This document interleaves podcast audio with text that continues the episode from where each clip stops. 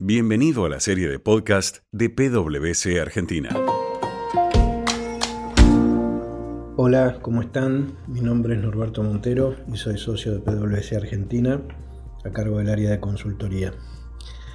Hoy vamos a hablar sobre el metaverso, un concepto del que se viene escuchando mucho en este último tiempo. ¿Qué es el metaverso? Yo diría que es una posible definición es, que el metaverso es una simulación del mundo físico en el mundo virtual y por ende va a cambiar la manera en la que socializamos. Hoy lo hacemos a través de las redes sociales, pero con el metaverso seguramente se podrá hacer virtualmente muchas de las cosas o todas que se hacen en el mundo físico. Por ejemplo, navegar en Internet de una manera más inmersiva y privada, de acuerdo con los gustos y las creencias. Esto significa la evolución de Internet. Se podrá comprar activos, capacitarse, promocionar servicios y productos y hasta comprar una casa en determinado espacio de un metaverso. Probablemente falten todavía unos años para lograr una versión más accesible, ya que requiere de ciertos elementos y condiciones que faciliten la interacción que aún no están dadas en líneas generales. Por ejemplo, el metaverso trabaja con realidad virtual. Actualmente los elementos que hacen posible eso, esos famosos lentes que se llaman Oculus, son costosos y, son incómodos también.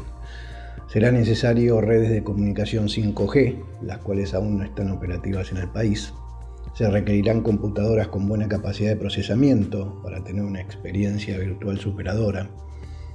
Eh, las personas en el metaverso tendrán un gemelo digital que va a lucir de determinada manera, quizás con la forma de un avatar. Esto es una experiencia distinta que requiere ciertas características y condiciones que hoy por hoy tampoco están dadas. Si bien ya existen algunos metaversos desarrollados y algunas empresas están invirtiendo mucho dinero en ello, todavía son eh, muy preliminares. Repasemos algunos conceptos claves al momento de pensar en un metaverso. Lo primero, creo yo, es una cuestión de economía. En el metaverso se va a transaccionar con activos digitales, seguramente con criptomonedas, NFT. Ello requiere entender y definir eh, cómo se va a regular esa forma de operar, cómo se va a controlar y cómo después se podrá monetizar. Otro concepto a tener en cuenta tiene que ver con la interoperabilidad. Para que el metaverso sea una realidad es necesario que exista una interoperabilidad sin fisuras entre los usuarios y las plataformas, basado en el concepto de la web 3.0. Esto plantea nuevos retos para la producción y recopilación de datos, para la ciberseguridad, entre otras cuestiones. Debe considerarse también que las personas van a operar, transaccionar, participar a través de su gemelo digital y obviamente tiene que haber determinadas condiciones para hacerlo de manera segura. El otro tema está relacionado con el gobierno corporativo. El metaverso requerirá de reglas de participación para los usuarios, gobierno de datos, cumplimientos normativos. Otro aspecto clave tiene que ver con la identidad digital. Una persona a través de su gemelo digital podría interactuar en diferentes metaversos y debería poder hacerlo con la misma identidad digital.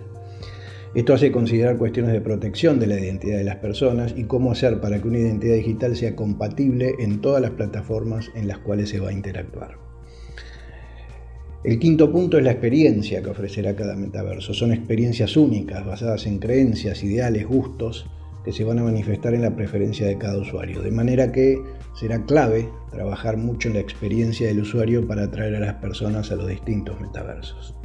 Y finalmente, creo yo, el último concepto a considerar es la continuidad. Esto es, cuando los usuarios se desconecten del metaverso, ese usuario y los demás participantes tienen que poder continuar su actividad sin interrupción. Por ejemplo, contratos digitales que hagan cumplir acuerdos y comercialización de activos, es decir, probablemente una transacción con activos digitales requiere un contrato de soporte cuyo cumplimiento es a través del tiempo y no necesariamente se cumple solo cuando se está conectado al metaverso.